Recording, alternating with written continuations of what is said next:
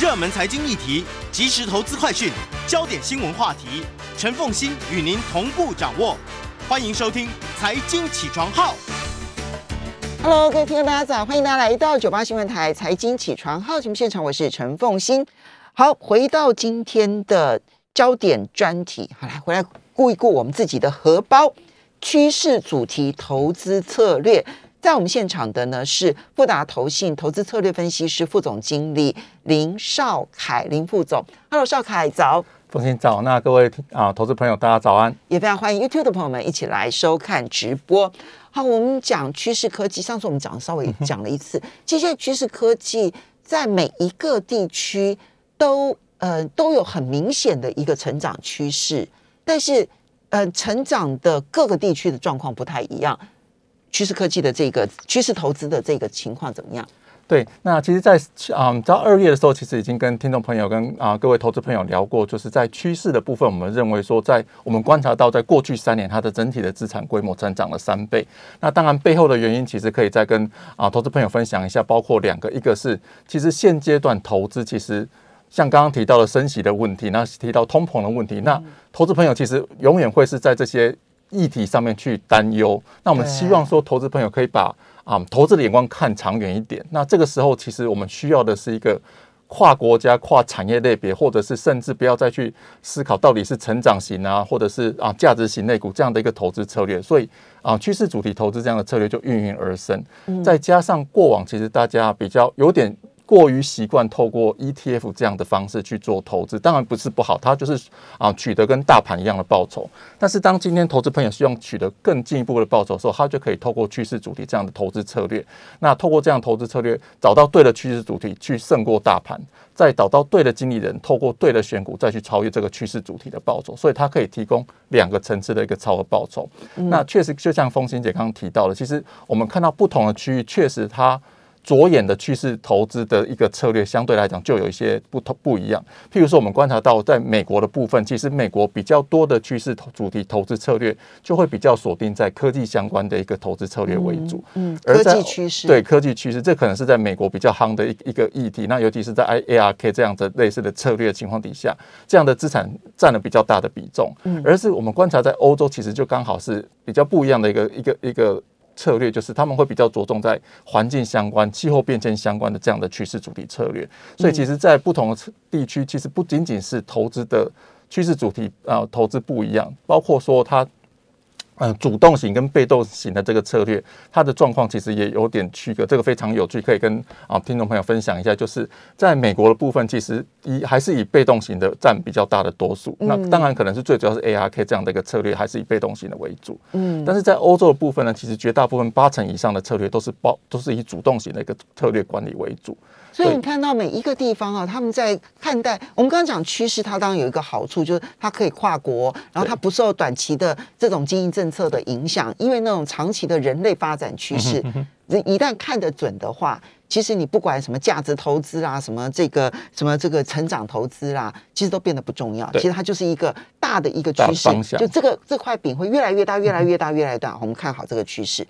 但是每一个国家的投资人，他们所认可的趋势本身就不同，对。然后认可趋势的操作方法也不同，对。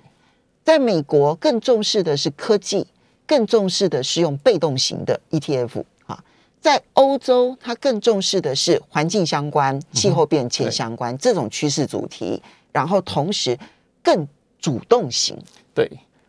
所以这差距很大哎。那亚洲你们有没有研究一下亚洲的有这部分的趋势发展的不同吗？对，我觉得其实亚洲的部分，我觉得以以我们比较切身啊，台湾的投资人切身相关，就以台湾为例。那我们观察到台湾其实就以主动跟被动这样的分别来看的话，其实台湾差不多占了一半一半。哦，对，所以台湾其实介于中间。那台湾其实在过去两年之间，其实比较。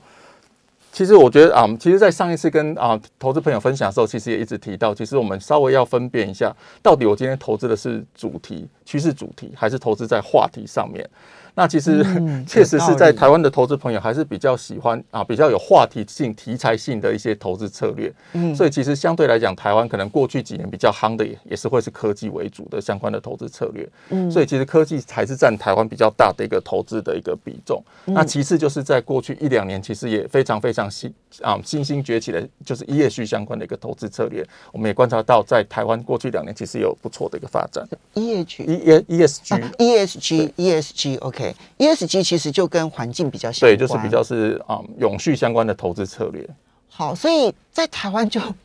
既有美国型的，也有欧洲型。简单来讲，就有像美国型的，就科技为主，尤其是在 AR ARK 啊。那么这一家这个这个这个呃女股神呢、她所掌控的这一个基金大热门的时候，对，好，然后我们科技这方面投资就特别多。那 ESG 呢，也是在最近呢，其实因为去年的气候变迁会议，然后就对开始又变得非常的盛行非常热。门。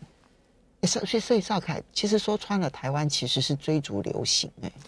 对，这个其实有时候我们也是希望可以跟投资朋友再一次的一个宣导，就是其实这边也可以跟啊啊投资朋友再一次分享，就是其实我们强调就是啊趋势主题投资这样子可以跨越短期间一个比较多的杂音的一个投资策略，理论上它可以创造一个中长期比较长远的报酬。好，所以呢，不要追逐流行，认定了之后，用更长远的方式看待对。休息一下，马上回来。欢迎大家回到九八新闻台财经起床号节目现场，我是陈凤欣，在我们现场的是。富达投信投资策略分析部副总经理林少凯，非常欢迎 YouTube 的朋友们一起来收看直播。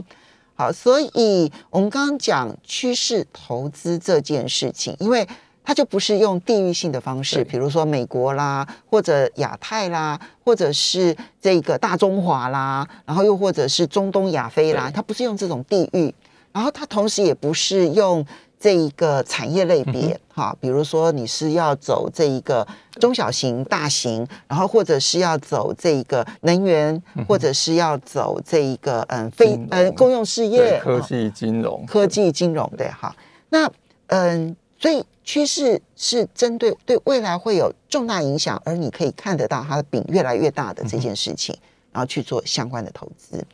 那我们其实就，然后每一个国家地区还真的真的他们的特性不同。好，那我们来讲几个重要的话题啊，就是我觉得有一点点混淆，就是说趋势主题跟产业类型，有的时候有些产业类型，比如说我们在讲五 G，嗯哼或者讲半导体，它它会不会也是它是产业？它会可不可以纳为趋势呢？趋势跟产业类别要怎么区分？对，那这个其实就啊，之前跟啊投资朋友分享过，就是在诚心提出的报告，其实他也针对这个部分，其实他做了非常多的探讨，就是在他要统计整个趋势主题相关基金的时候，那到底什么样的基金可以被定位成趋势主题，而不是产业？所以它其实也做了一些 debate。那其实我觉得最大的一个关键点还是在于说，它整体的投资策略不会因为产业类别而受到一些限制。嗯，就譬如说，我如果我今天的基金是啊、着眼在科技，那可能我在定义这个所谓的公开说明书或投资策略的时候，或者是甚至我的一个参考指标的时候，我可能就会定义跟科技相关的参考指标。那它整体的一个经理人在操作的时候，其实就会在这个框架底下去做操作。但是如果我们今天定义它是一个趋势主题相关的基金的话，它其实在投资策略上，它会相对来讲比较具备有弹性，不会限缩在某个特定的一个科技族群。那我觉得这边可以另外分享的是，啊、之前其实一直提到趋势主题可以提供比较长远的报酬，但是其实诚信的报告也有一个很有趣的，就是在过去三年，如果统计到去年底，过去的三年，确实趋势主题相关的基金有一半以上是胜过大盘，甚至胜过其他同类型基金的。但是如果我们把时间拉长到十五年，这个这个比例可能会降低到十十个 percent 到二十 percent 之间而已。哦，差那么多。对，所以甚至是说有将近四分三四分之三的基金在过去十五年之间，它可能就是不消失或不见了。那其实嗯最大的关键，我对我个人觉得最大的关键还是在于说，在整个趋势主题相关的基金跟所谓的话题相关的基金，其实它有时候会会是一起在放在同一个一个池子里去做观察。所以其实我这边举个例子，譬如说我们今天讲啊，未来通讯是一个趋势，那它是个可长可久的趋势，那它相对来讲，它可以投资的范畴就会比较大，它也可以随着时间的演进，因为在不同的那不同的时期，譬如说之前从 Web 一点零到 Web 二点零到现在 Web 三点零，它能够投资的一个范畴跟它能够啊触及到的一个投资的标的就不一样。但是如果我们今天把自己限缩到哎相对来讲比较热的话题相关的基金，譬如说，其实不是说不好，譬如说举例来讲，譬如说像五 G 这样的基金，它可能就是会比较着眼在五 G 相关的一个题材，它在发酵的过程当中，它的基础建设啊，它的一个晶片相关的一个一个投资机会那。万一变成六 G 时代的时候怎对么办？，但是其实通讯的规格会一直在往前迈进，所以其实我我们会希望说，透如果我们透过一个比较大的一个一个架构去看这个趋势的话，其实我们就会避免自己陷入说，哎，那这个东西其实会是相对来讲，可能在未来两三年确实它会有比较好的报酬空间，但是在拉长来讲的话，可能它的一个投资啊策略或者是投资的范畴，很有可能会被它自己给限制住。所以哈，其实你知道，光是要分辨什么是趋势，什么是话题，对其实它就是一门功课耶。就是嗯，其实对投资人来讲，它就变成要很认，不是谁热门，然后你就赶快追逐这个热门的这件事情。你要很清楚的去分辨什么是趋势，什么是话题。我觉得这件事情其实对大多数的人来讲，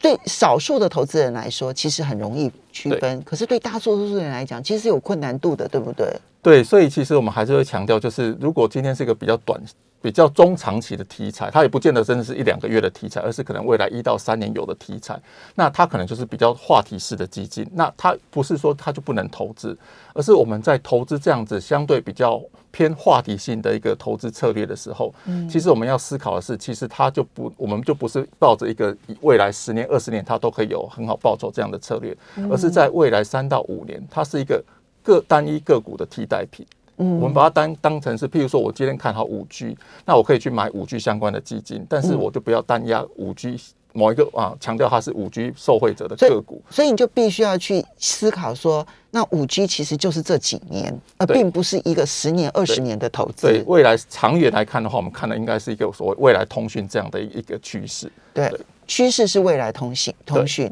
而五 G 是话题。对我们可以这样讲。对对，好，OK。那像半导体呢这一种，它算是趋势还是算产业？其实它会会是非常有趣的一个一个一个，我们称它叫做一个驱动者。所以半导体为什么在这几年会非常的红？那或许有些投资人可可能也有观察到，可能在所有几乎每一样的一个趋势主题投资的基金里面，半导体都会是它主要的一个投资的个股之一。嗯，其实关键是在于说，其实我们放眼望去，所有譬如说未来通讯这样的一个趋势，包括说像智慧医疗这样的一个趋势，甚至未来我们讲的气候投资相关这样的趋势，其实它背后所隐含的驱动者，都会是所谓的半导体相关的晶片，都可能有半导体非常重要的一个地角位。色，对但十年后，如果半导体有出现了那一种很强大的替代的科技品的时候，那永续发展还是趋势还在，对对不对？然后呃，未来通讯趋势也还在，然后智慧医疗趋势也还在，可是也许半导体不就是就不是半导体了？对。就是看到底是什么样去驱动这样的一个趋势，以及说在这个趋势成型的过程当中，到底什么是主要的一个驱动者。嗯，所以我这边可以举另外一个简单的例子，所以半导体比较像是呃驱动型的产业，呃，并不是一个大的趋势，我们可以这样讲。对，，它是在这样趋势底下的一个驱动者，也会相对来讲，它是一个受惠者。嗯，就像譬如说，哎，在气候投资这样的观念情况底下，那我们要寻找说，第一个可以相对来讲降低碳排放的这样的一个产业去做投资，这样的企业去做投资，而可以降低碳排放，可能我们区分成几个，以交通运输来讲好了。那我们可能现在最夯的话题就是所谓的电动车。嗯，那电动车为什么？诶，如果投资相关电动车策策略来讲的话，晶片一定是它不可或缺的一个投资的一个元素，因为一个电动车它里面所隐含的晶片，可能是原本的所谓的内燃机的这样汽车，它可能是九到十五倍的一个、一个晶片的需求量。没错。所以它晶片当然会随着这样的一个产业的成型，随着这样趋势的成型，它的需求一定会提提升。那它已经一具就具备有这样的一个投资机会在。好，所以它在现阶段以电动车来讲，它是需要用晶片来做很多很多很多事情。但是各位，二十年后还会不会是如此？我不知道。对，对也许科技上面的电动车的这一个所有的零组件都出现了剧烈的变化了。那这个时候呢，我如果投资半导体，然后你跟我讲说这个叫做呃未来汽车叫电动车，它可能已经不适用了。对，所以其实应该是分大的架构情况底下，它是电动车，它是应该讲它是气候变迁情况底下的一个投资机会。对，那就是电动车这样的投资机会。那到底是什么样？在这个过程当中，它的产业价值链的成型，什么东西会是重要的？好，所以要趋势投资的话呢，其实你就必须要拉一个更大的主题，而并不是我们所好像很具体的看到的那一个产业类别。否则的话，我觉得，嗯，这个 Morningstar 就是诚心所做的这个研究也很重要，因为，呃，如果说是以绩效来讲，在呃一到三年之内，其实超过一半以上的这种主动型的这种这种趋势基金都是超越大盘的。啊，但是呢，如果拉长到十五年的话，能够超越大盘只剩下百分之二十哦。对，它会降得很快，降得很快。然后剩下百分之二十是低于大盘的，剩下百分之六十甚至于是关掉的。所以如果没有办法分辨热门话题跟趋势的话，你可能想投资的是趋势，最后进入的是热门话题的红海。对，最后 close 的可能性其实是蛮高的。好，那嗯。讲大的趋势里头，其实气候是其中一个。对，我相信其实刚刚凤仙姐也有提到，就是在去年这个所谓的 COP twenty six 之后，其实怎么样降低碳排放，这个其实已经不是说我们要不要去做，而是我们怎么样去做，让我们自己可以在未来几年还让地球是一个适合居住的一个环境。嗯，对，所以其实，在去年其实也发生一件事情，就是所谓中国中国限电这样的危机。对，所以在这样的情况底下，让大家很清楚的。知道一件事情，就是我们没有办法靠着随手关灯，或者是冷气维持在二十八度以上这样子的方式去做到所谓的降低碳排。嗯，所以我们要达到降低碳排，甚至是迈向零碳排这样的过程当中，所有的企业的转型、科技的导入、资金的投入，它是一定是必要的。嗯，所以其实，在未来三十年，其实为什么说呃，就是未未来二零五零年之前，我们只剩下三十年的时间。所以其实这个时间会非常非常赶，是说过去我们在工业革命以来，我们已经污染了这个地球两三百年的期时间，我们只剩下三十年的时间可以去逆转这件事情。嗯，所以它未来投入的资金量、投入的科技是其实会非常非常庞大。所以至少可以看三十年。对，所以其实麦肯锡其实有提到说，其实在未来三十年，如果要达到所谓零碳排这样的过程当中，其实每年要投入的金额可能高达九点二兆美金，嗯，到这样的一个产业的转型或者是新科技的一个研发等等，嗯，所以它气候投资它是一个非常非常庞大，在未来二三十年一个非常庞大的商机。我们虽然说气候投资是一个很庞大的未来商机哦，可是有几个，就是我们才在这种气候基金下面有好多好多种类型，对。要怎么去区分这些类型是符合趋势或不符合趋势？怎么去挑选符合自己的可能觉得适合的这样的基金？我们等下来讲几个不同的类别，然后他们的特质到底是什么？而且我觉得今年因为俄乌战争的关系，对，其实短期之内其实它真的受到了冲击。事实上，永续的突然的那个其实需求降低，嗯可是长期趋势会改吗？欢迎大家回到九八新闻台财经起床号节目现场，我是陈凤欣。在我们现场的是富达投信投资策略分析师副总经理林少凯，也非常欢迎 YouTube 的朋友们一起来收看直播。好，那么在趋势主题当中，当然有几个趋势，我认为呃科技相关的它还是一个大的趋势，比如说什么未来通讯啦，可能呃未来移动啊，我我我觉得这都是因为都不讲那个。电动车而已，这样，因为你你用电动车可能就限缩了你的投资范围。如果未来移动通通都是在天上飞的呢？你的汽车是不是就？你不要讲，你不要以为我讲的好像是天方夜谭，因为我们就要讲更长期的趋势，你就必须要把很多的想想象空间放进来。好，那永续发展是一个比较不需要想象而能够知道它的一个趋势，对不对？好。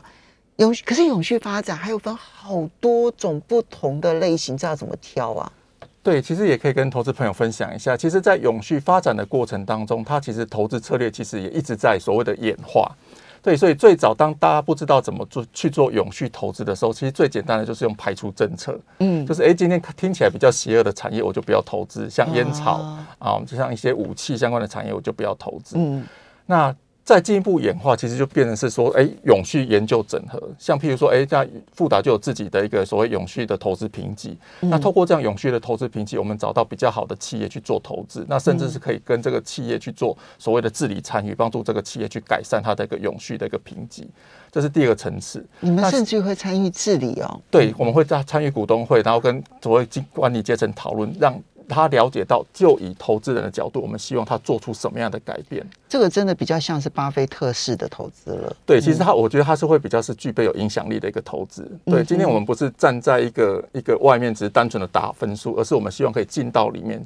除了打分数之外，我们告诉他为什么他们得到这个分数，以及如果他们希望分数变好，他们该怎么做？那一起让这个企业变得更好。对，这才是投资真永续投资真正的目的。不，不要小看这一个部分啊，因为其实台湾有很多的企业后来都知道说，哦，原来我必须要做哪些事情，那么大的这一个主权基金才会来投资我，然后我的股东，我的股票呢就可以享有比较高的本益比，对于我的股东反而是有利的哈。所以，对，嗯，这种影响力投资，这种治理参与，其实它最后会形成的是。我告诉你如何改善，而你改善了之后，就会吸引更多的人来投资，使得我的投资变得更有价值。对，这就是新的所谓的永续资本主义的一个成型。嗯哼，对。那最后，其实，在现在演化的过程当中，其实过去一两年，其实我们也观察到这样的趋势，就是在整个永续相关的基金在成长，但是在永续相关基金里面有一个特殊的类别，叫做影响力投资。嗯，它的一个投资的规模啊，它的一个资产的规模，其实在过去一两年也非非常非常快速的在上涨。那所谓的影响力投资是，今天我可能在永续投资上面来讲，我今天希望投资在低碳排。那我的投资策略可能有一种方式是，哎，我去找已经低碳排的公司去做投资。那但是其实老实说，这样子我的投资组合很干净没有错，但是其实我需要挑选到的已经是优等生了。嗯，但是这些优等生本来就已经低碳排，所以它对降低整体地球的碳排放，其实也没有办法做出太大的贡献。或者我们从另外一个角度来讲。它就比较没有那个转型红利，对，没错，它没有那种从非低碳然后到低碳过程当中，然后吸引到很多想要永续投资的资金进来，对，去协助它这个红利，对不对？哈，嗯，对，所以其实我们看到另外一个影响力投资，就是我们投资在一个相对来讲可以帮助地球降低碳排放的科技产业或者它整体的价值链。对，所以其实我们提出了一个策略，就是所谓的气候投资这样的策略。它锁定的就是说，我们今天这样的策略，我们希望发挥的是影响力。所以其实我们今天不是逃避碳排放，我们是去解决碳排放。嗯，对，所以我们投资策略里面，我们就锁定了五大主题，包括了运输，包括了啊电力，包括了工业，嗯，包括了建筑业以及消费者族群。透过这五大族群，我们相信说，透过它的一个企业的转型或者科技的导入，其实它可以降低碳排放的量，其实是会相当相当的惊人。那唯独有降低整体的碳排放，其实我们才有有可能在二零五零年迈向所谓的近零碳排这样的一个过程。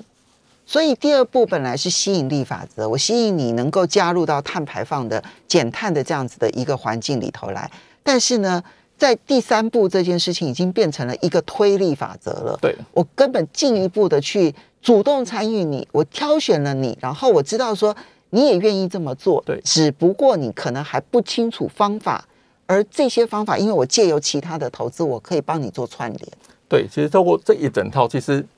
永续投资之前跟啊投资朋友一直分享，其实永续投资今天不是。啊，做完永续评级就结束了。它永续评级只是永续投资的一个开端。那重要的是我们怎么样在过程当中了解到这个企业，进而参与这个企业的永续治理。那第二个部分是帮投资人找到说，哎，那我们看好一个趋势，那什么样的？企业未来来讲可以参与这样的趋势，不是说它现在已经表现的特别好，而是未来它有一个所谓转型的空间，去降低碳排放的空间。就像凤琴姐讲到，就是转型红利的部分。那其实我觉得这样子部分，其实透过永续投资，可以帮企业跟投资人创造出双赢的这样的局面。运输跟电力是最容易理解的，因为运输它的碳排放量，其实到目前为止还是。重要的这个碳排放量的来源，然后电力的部分呢，也很容易理解哈，因为大概全世界台湾最容易理解，因为我们的 因为我们的碳排放当中的大概超过一半以上，其实都是电力所造成的。那工业可能是占第三位，制造业哈。呃，而且制造业很多的碳排放，其实除了它自己可能锅炉啊什么这些生产之外，其实电力也是它很重要的一个造成碳排放源，所以解决电力其实优先，然后建筑。可是消费者这一部分要怎么去找到那一个可以借由减碳而转型的这一种企业呢？对，其实消费者这一块这个区块，在过往在永续投资，可能大家会相对来讲比较忽视哦。那这个也是，其实，在富达在看到，其实消费者在碳降低碳排放这件事情，其实它不管是整个消费者行为，包括说整个产业的价值链，其实它有非常非常大进步的空间。嗯，那我举一个例子好了，就譬如说像啊运输好了，大家都知道电动车可以帮助降低碳排，可是其实电动车它只能降低将近一半的碳排放。另外有将近五到十个 percent 的这个碳排放的降低，其实必须透过消费者消的行为的改变，包括说我们搭乘大众运输系统，嗯，那也包括说，哎，今天是不是有一个比较好的平台可以帮啊消费者，如果愿意的话去做到共享，嗯嗯，搭乘这样的一个一个一个方式，那透过这样的一个消费行为的改变，透过这个消费平台的建立，其实它就可以进一步降低将近五到十个 percent 的碳排，这是第一个。那第二个是，其实大家也清楚知道，就是我们在食用的，在整个食品消费的过程当中，它其实也产生相当相当大的碳排。那怎么样透过一个科技的导入，或者是一些新兴产业的崛起，提供所谓的替代性的肉品这样的一个使用？像未来肉这样的一个概念，其实它就是占了非常非常大的一个，这就是未来肉这么夯的原因。对它，其实牛肉的部分，其实它相对来讲，我们相信它可以降低将近九成以上的碳排放。如果说在未来肉这样的一个产业成型，或者是这样的一个区块啊价值链成型的话，它能够降低碳排放的比例是非常非常大的。嗯，对。那另外一个更有趣的就是在服饰业了。嗯，那其实过往其实大家可能在过去几年可以看到，就是比较流行的会是在啊素食流行，但是其实整个流行业产业其实占了将近四个 percent 的碳排，怎么样透过消费者行为改变，或者是二手衣产业的崛起，其实也是一个降低碳排放非常好的投资机会。所以你就知道说，你看所谓的永续投资这件事情，它是如何的包含了各种完全不一样的行业，可能包括了二手衣产业。都会是投资的项目，对不对？好，这就是趋势发展很大的一个不同。那介绍这种趋势投资给大家，我们要非常谢谢富达投信的这个副总经理林少凯，也要非常谢谢大家。